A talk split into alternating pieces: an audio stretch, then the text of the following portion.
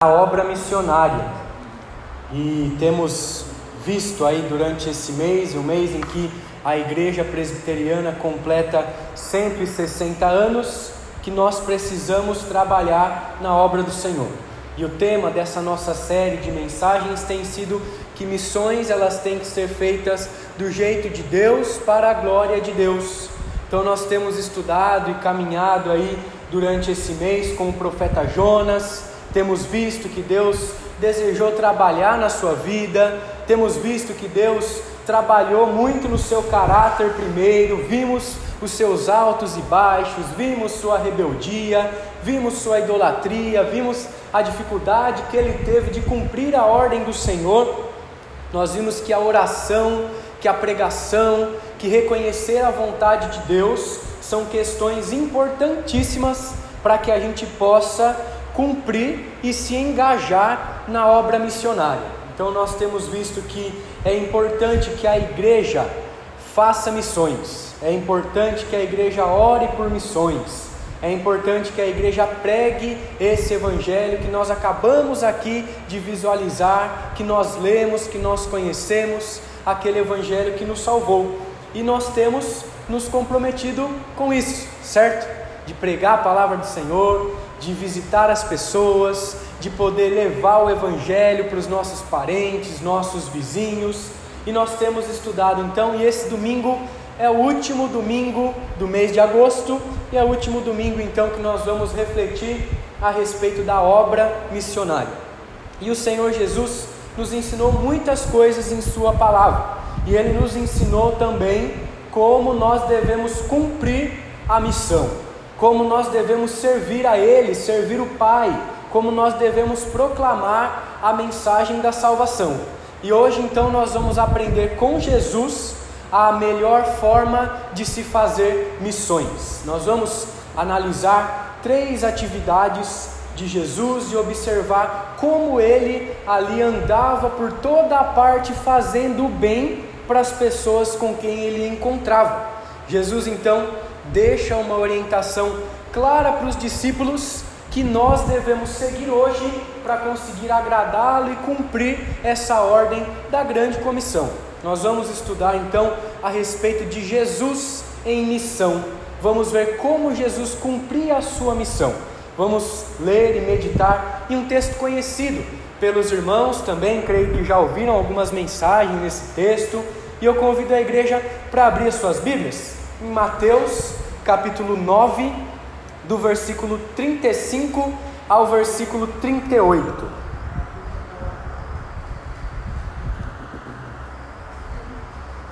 Mateus 9, do versículo 35 até o 38.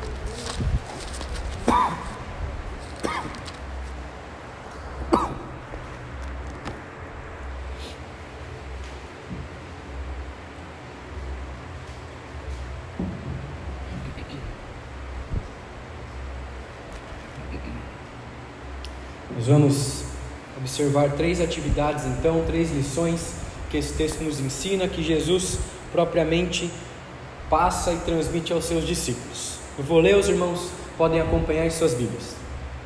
E percorria Jesus todas as cidades e povoados, ensinando nas sinagogas, pregando o evangelho do reino e curando toda sorte de doenças e enfermidades.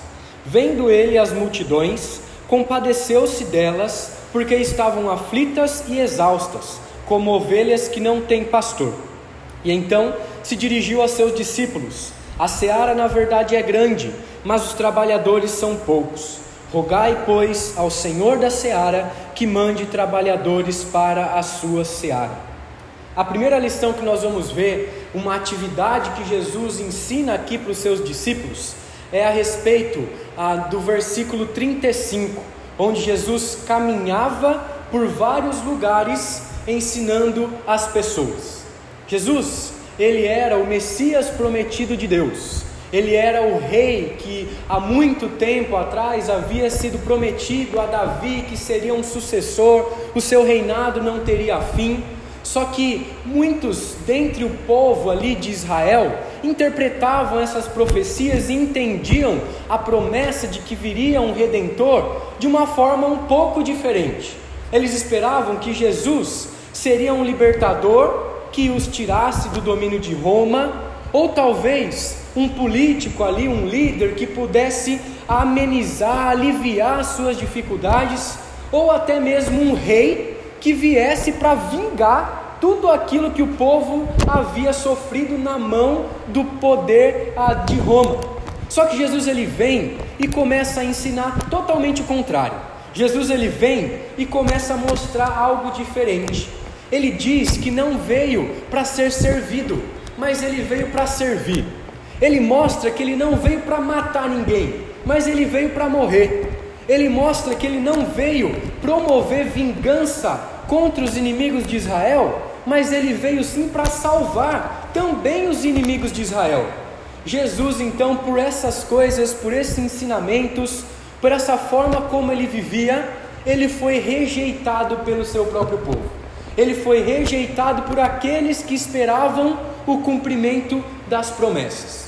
E com certeza, se nós olharmos para os evangelhos, nós podemos dizer que Jesus, ele foi um missionário, que Jesus, ele foi um evangelista.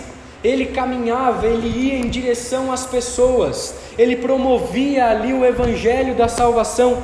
E aqui o texto, no versículo 35, diz que Jesus andava por cidades, povoados, vilas como as nossas, aldeias, pregando a respeito da salvação que o próprio Deus havia planejado e providenciado para o seu povo. Jesus, ele aproveitava todas as oportunidades. Onde ele chegava, ele proclamava o evangelho. É isso que esse texto nos diz. Imagine a nossa responsabilidade, eu e você, de em todo lugar que nós formos, nós realizarmos as mesmas obras que Jesus pregarmos para as pessoas, nos compadecermos delas, mostrarmos o plano de Deus redentor, a sua salvação. O texto diz que Jesus, ele percorria, que Jesus, ele ensinava, que Jesus, ele pregava, evangelizava e que Jesus curava, mostrando aqui para nós que Deus, ele não se importa somente com o físico, mas ele se importa também com a alma em primeiro lugar. O próprio Deus salva o homem da condenação e Jesus pregava essa mensagem de salvação, mas ao mesmo tempo ele curava pessoas. O Senhor Deus quer isso de nós. Ele não quer que continuemos nas nossas mazelas, Ele não quer que continuemos no nosso pecado, continuemos estragando o nosso corpo por conta do pecado, do passado. Ele quer transformar a nossa vida como um todo, Ele quer mudar a nossa história. E Jesus ele fazia isso. Ele ia até as pessoas. Ele caminhava, ele chegava na casa das pessoas, ele ia e começava a se comunicar. Jesus, ele é muito diferente de nós, porque muitas vezes nós esperamos as pessoas virem para a igreja. Nós esperamos que as pessoas venham para cá para ouvir o evangelho. Mas Jesus ia até as pessoas. Jesus buscava o perdido. Jesus não esperava que as pessoas chegassem aqui porque Jesus sabia que o homem natural, que o pecador, que o homem escravo no lamaçal, ele não procura as coisas espirituais. E Jesus ia atrás das pessoas para mostrar a salvação, para mostrar a solução dos pecados.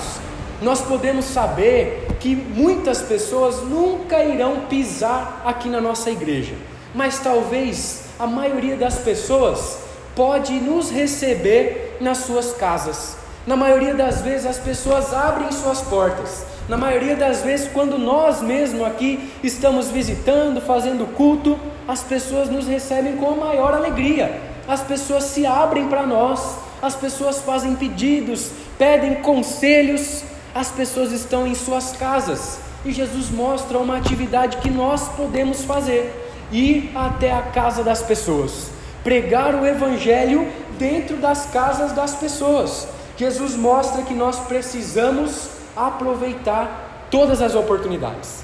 E o texto nos diz que Jesus ensinava nas sinagogas.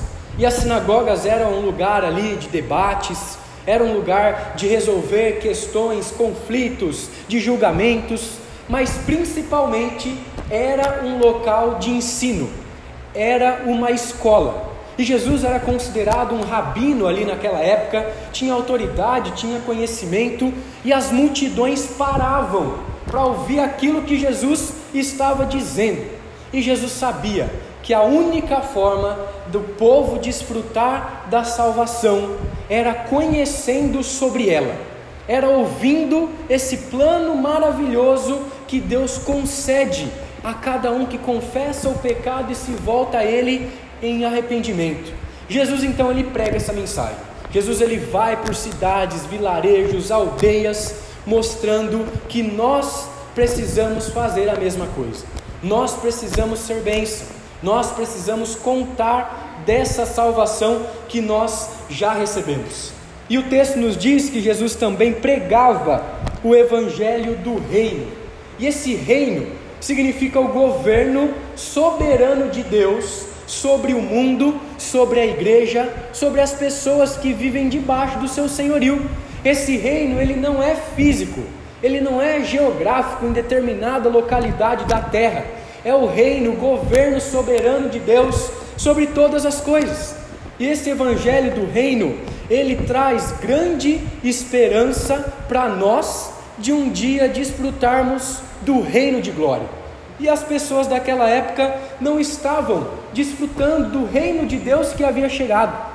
As pessoas não estavam ali aproveitando o Messias. As pessoas não estavam aproveitando a, os milagres de Jesus, a presença de Jesus. Tanto que muitas vezes ele condena a cidade, dizendo que no último dia haverá menos rigor para Sodoma e Gomorra do que para aquelas cidades que desfrutaram dos maravilhosos feitos de Jesus. Jesus então estava pregando esse evangelho do reino e Jesus também estava curando. Isso era uma evidência clara de que o reino havia chegado. Jesus anuncia para João Batista que ele era o Messias, ele era aquele prometido, porque pessoas estavam sendo curadas, cegos estavam enxergando, coxos estavam andando, demônios estavam sendo expulsos. E Jesus então quer livrar as pessoas das suas dificuldades e das suas doenças. O rei então havia chegado para livrar o seu povo de uma vez por todas das trevas e dos males. E é dessa mesma forma que o Senhor Jesus nos mostra que nós não podemos deixar de lado o sofrimento das pessoas. Nós não podemos somente pregar o Evangelho olhando para aquela pessoa que ela tem dificuldade, que ela não tem dinheiro, que ela não tem comida, que ela tem doença e deixar ela lá do mesmo jeito.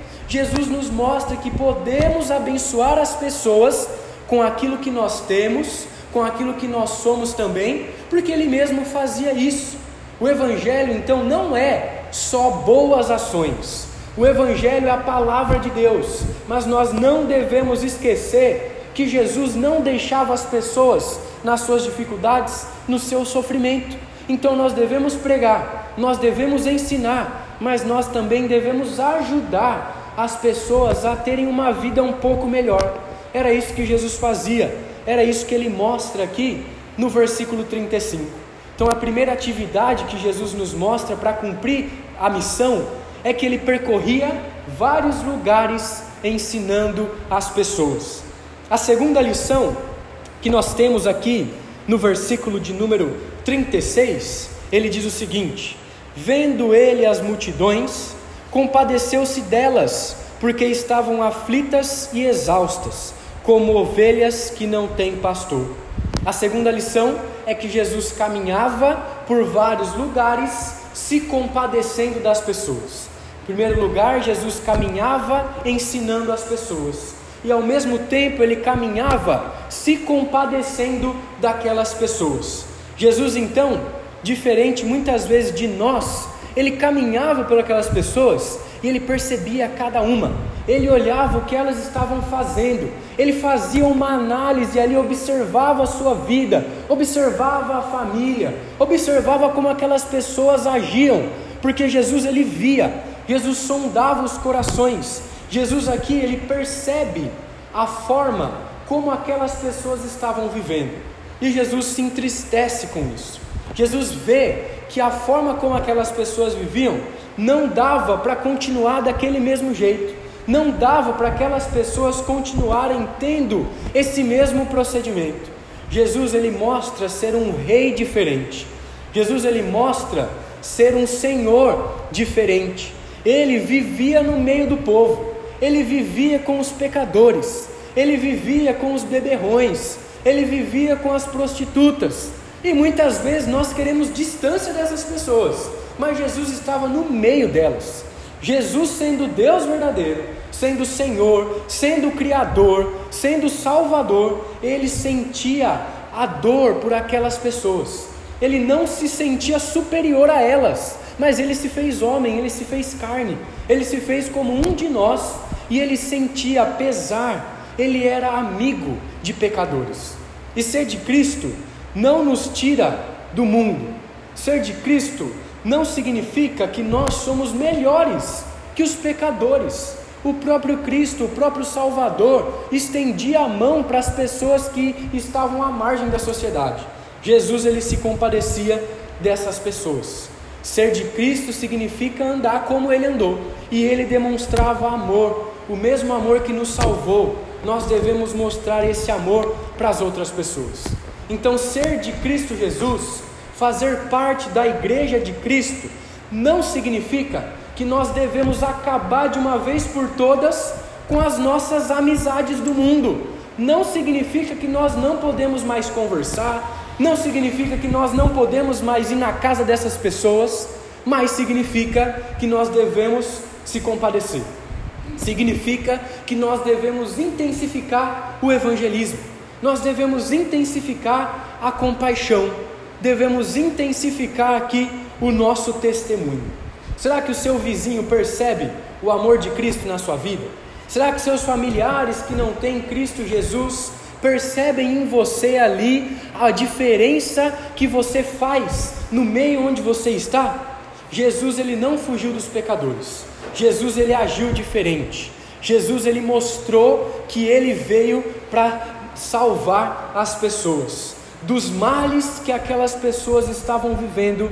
O pior é que eles não tinham a salvação. E essa compaixão de Jesus significa que ele olhava o que os outros estavam sofrendo, que ele sentia a dor de ver a miséria que as pessoas estavam vivendo, que ele percebia que as pessoas estavam distantes de Deus, e a condenação estava batendo na porta daquelas pessoas a cada dia que se passava. Será que nós sentimos compaixão das pessoas que estão ao nosso redor e estão indo para o inferno? Será que nós sentimos compaixão e demonstramos amor e pregamos o Evangelho para essas pessoas?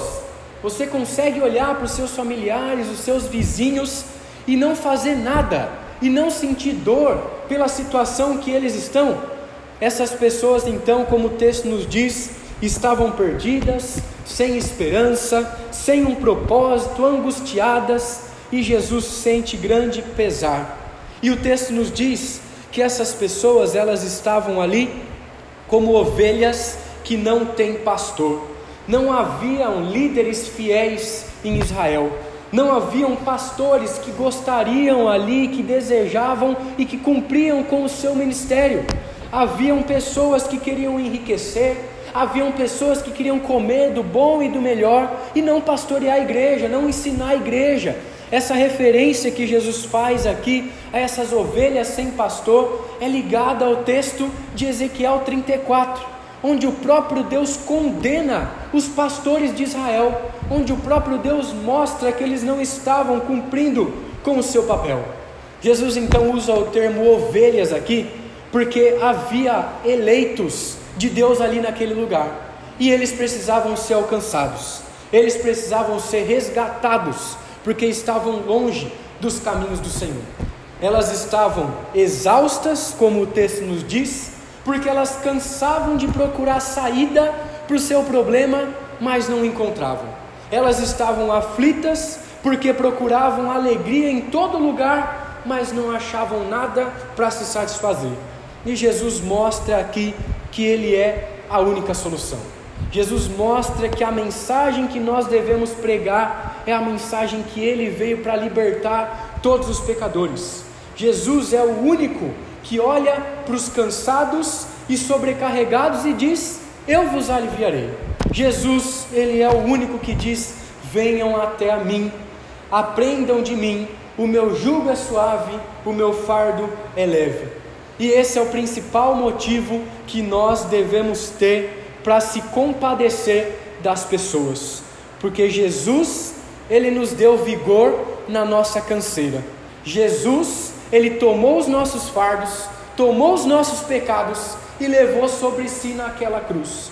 O principal motivo de nós nos compadecermos das pessoas é a compaixão que Jesus teve de nós. É porque ele se achegou a nós. Ele nos deu um livramento, ele nos deu um livre acesso a Deus. E quando se fala dessas ovelhas aqui, que não tem pastor, ele nos diz que essas ovelhas estavam para todo lado, essas ovelhas estavam sendo perseguidas por animais ferozes, essas ovelhas estavam se machucando nos campos onde elas estavam andando, essas ovelhas são como as crianças quando elas soltam as suas bolhas de sabão e vão atrás para tentar pegar a bolha, mas a hora que chega perto, a bolha estoura. Essas ovelhas estavam para todo lugar, tentando alcançar a felicidade, tentando se satisfazer, mas todo o tempo estavam correndo atrás do vento. Todo o tempo estavam presas sem uma orientação. E hoje em dia, no mundo existem muitas ovelhas que ainda não encontraram com o pastor. Muitas ovelhas que estão aí fora perdidas, e a responsabilidade de se compadecer dela é nossa. Nós devemos olhar para essas ovelhas com amor, assim como Jesus caminhava, ensinava, sentia a dor daquelas pessoas, nós também devemos se compadecer.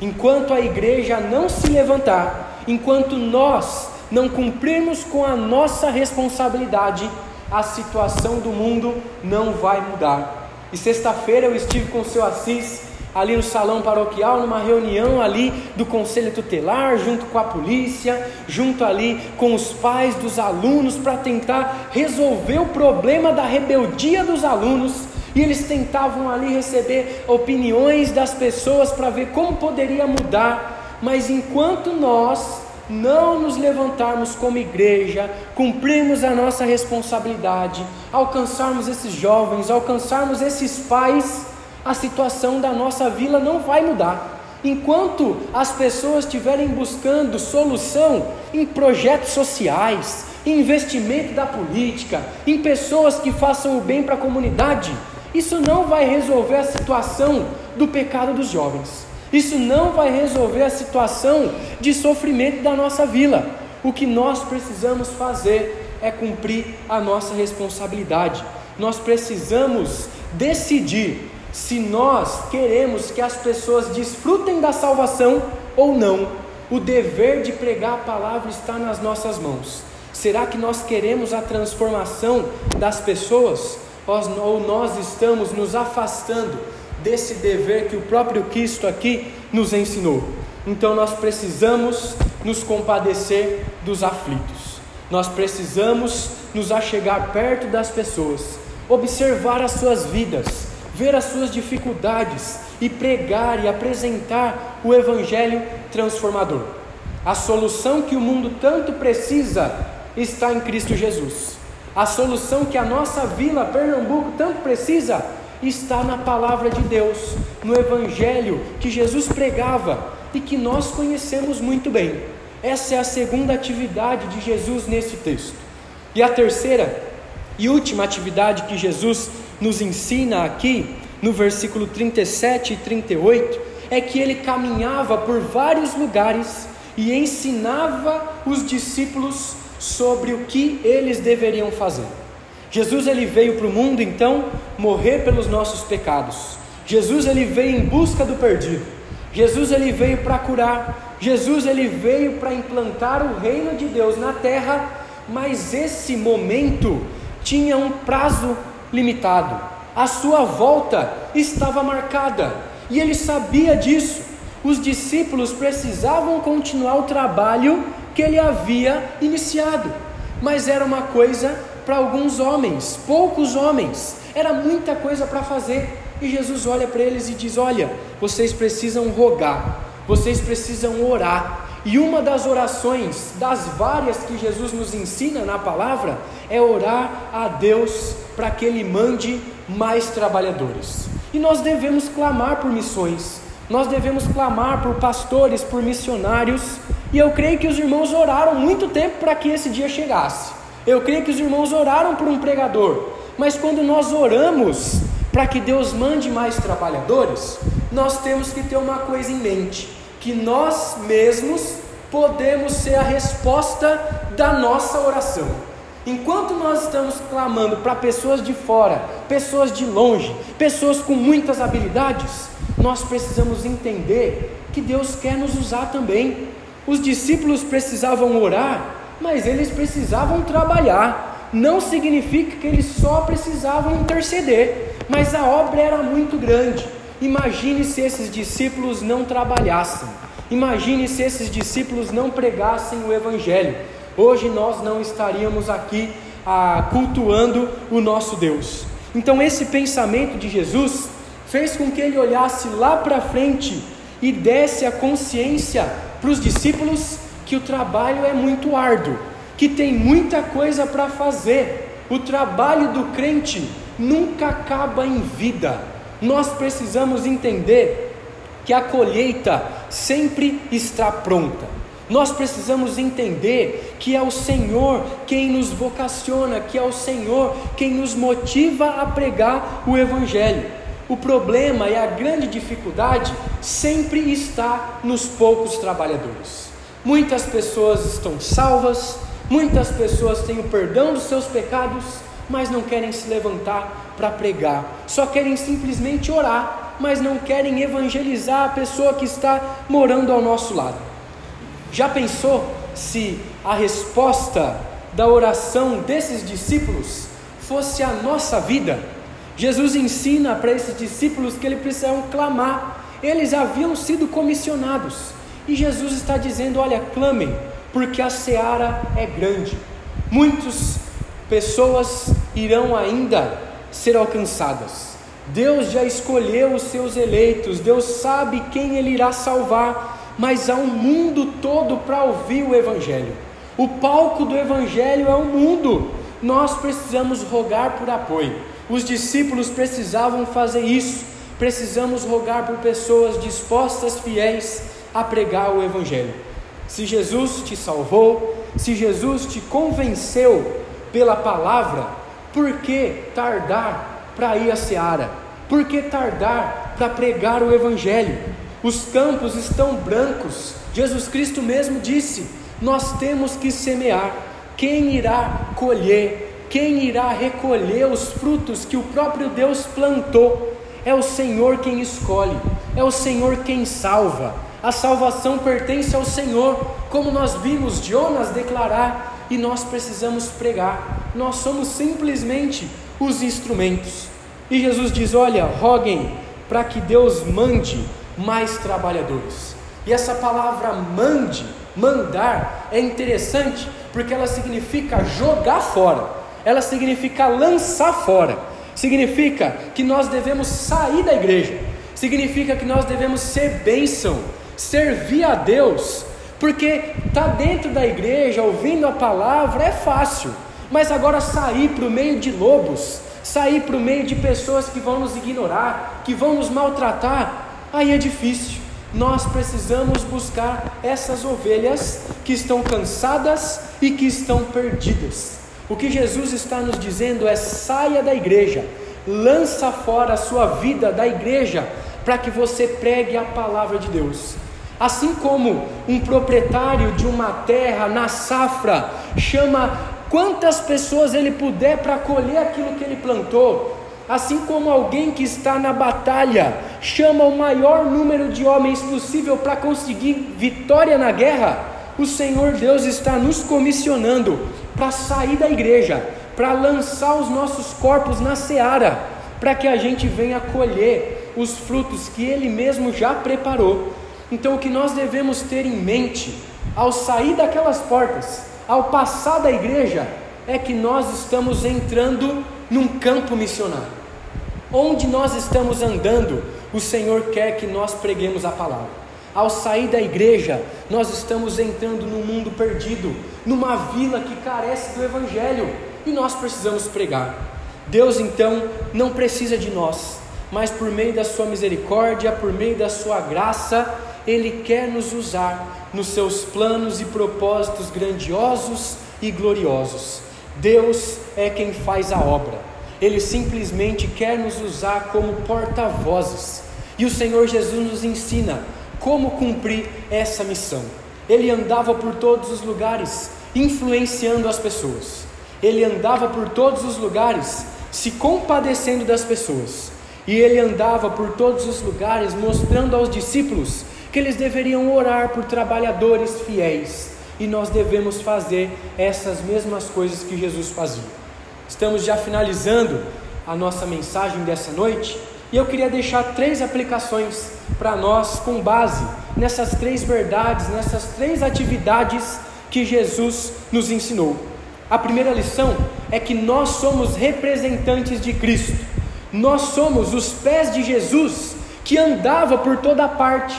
Nós precisamos andar por todos os lugares. Nós somos as mãos de Jesus Cristo que está procurando as pessoas para abençoar, segundo a capacidade que Ele nos deu. Nós somos os olhos de Jesus Cristo procurando os aflitos, procurando as ovelhas perdidas, procurando as pessoas que estão cansadas e sobrecarregadas. E nós somos a boca de Jesus Cristo proclamando esse reino de Deus. Nós somos os pés, somos as mãos, somos os olhos, somos a boca de Jesus Cristo. Somos os representantes precisamos cumprir com a nossa obrigação. Em segundo lugar, nós precisamos andar juntos, nos compadecendo das pessoas e espalhar essa esperança do Evangelho. Não adianta nós sabermos os problemas da nossa vila, nós sabemos as dificuldades que as pessoas estão enfrentando, se não nos dispusermos a fazer alguma coisa.